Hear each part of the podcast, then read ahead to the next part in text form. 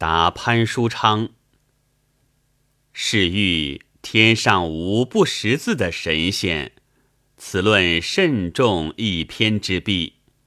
然亦恐只学得识字，却不曾学得上天，即不如且学上天耳。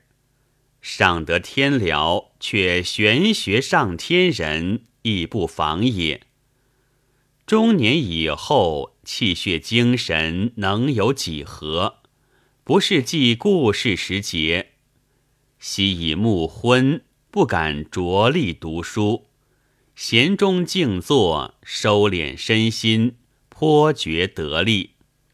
见起看书，聊腹遮眼，欲有会心处，时已愧然耳。